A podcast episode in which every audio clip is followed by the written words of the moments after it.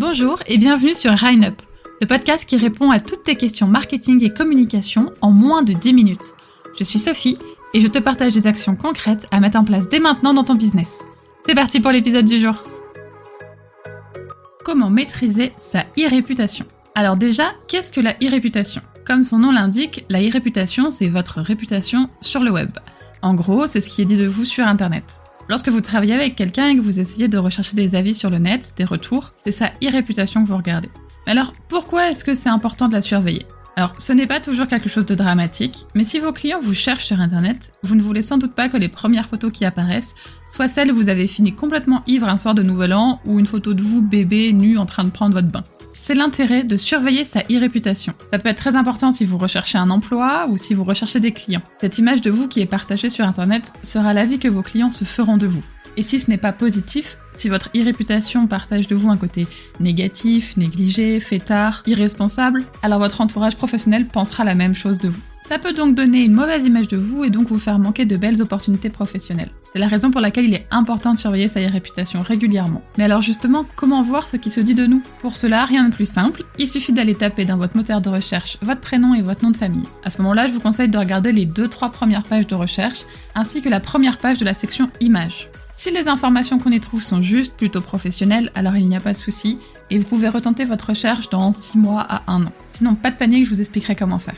Personnellement, lorsque je tape mon prénom et mon nom de famille dans Google, les premières recherches sont uniquement professionnelles. On y trouve mon profil LinkedIn, le site web de RainUp, un article que j'ai rédigé pour un média pour lequel j'ai travaillé pendant un an et demi, des annuaires professionnels, mon podcast, et il faut attendre la troisième page pour voir des informations un peu plus privées, mais qui ne méritent pas que je les cache. La plupart des liens et des images mènent à du contenu que j'ai moi-même publié sur mes réseaux ou mon site. Alors, que faire pour éviter une mauvaise e-réputation Commencez par vérifier régulièrement ce qui se dit de vous. Ensuite, il faut mettre en place certaines techniques pour éviter que les informations non désirées soient publiées. Commencez par mettre vos réseaux sociaux privés en mode privé, justement. Je parle de votre compte Facebook, de votre compte Instagram privé, ces réseaux que vous utilisez uniquement avec votre famille ou vos amis et qui n'apportent rien à votre business. Restreignez les autorisations uniquement à vos amis.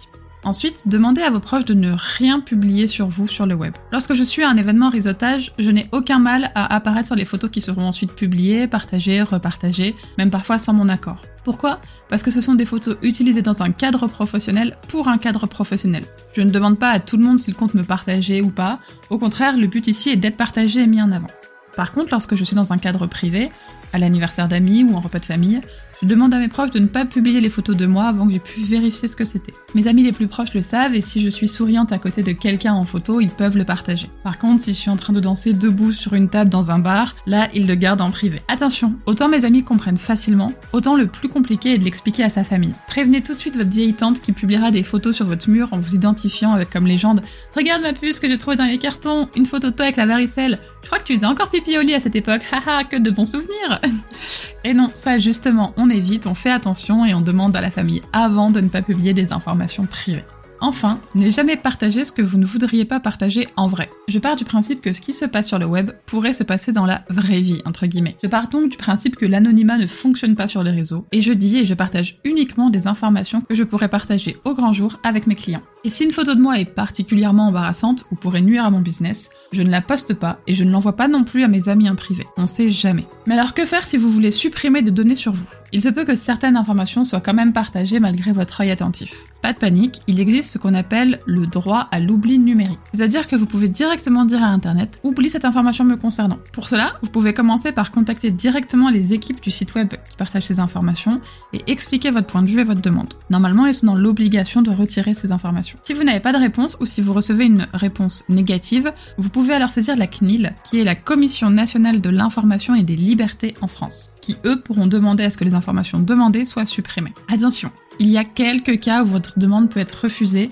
et où les informations resteront présentes. Le propriétaire du site qui partage ces informations peut vous refuser de les supprimer si elles sont nécessaires à l'exercice du droit à la liberté d'expression et d'information par exemple, ou si elles représentent une mission d'intérêt public. Par exemple, demain François Hollande veut supprimer toutes les informations le concernant sur Internet, vous vous doutez que ce n'est pas possible étant devenu une figure publique. Évidemment, ce ne sont que de rares exceptions, alors je vous conseille de demander à la CNIL et vous aurez toutes les réponses que vous souhaitez. Merci beaucoup d'avoir écouté le podcast jusqu'au bout et n'hésite pas à le partager et laisser une note sur Apple Podcast et Spotify pour me donner un coup de pouce s'il t'a plu. Tu as une question à proposer pour un prochain épisode Pose-la moi en commentaire ou via mes réseaux sociaux que tu trouveras dans la description. Qui sait, ce sera peut-être la question du prochain podcast. Je te dis à la semaine prochaine pour répondre à une nouvelle question MarketCom. Bye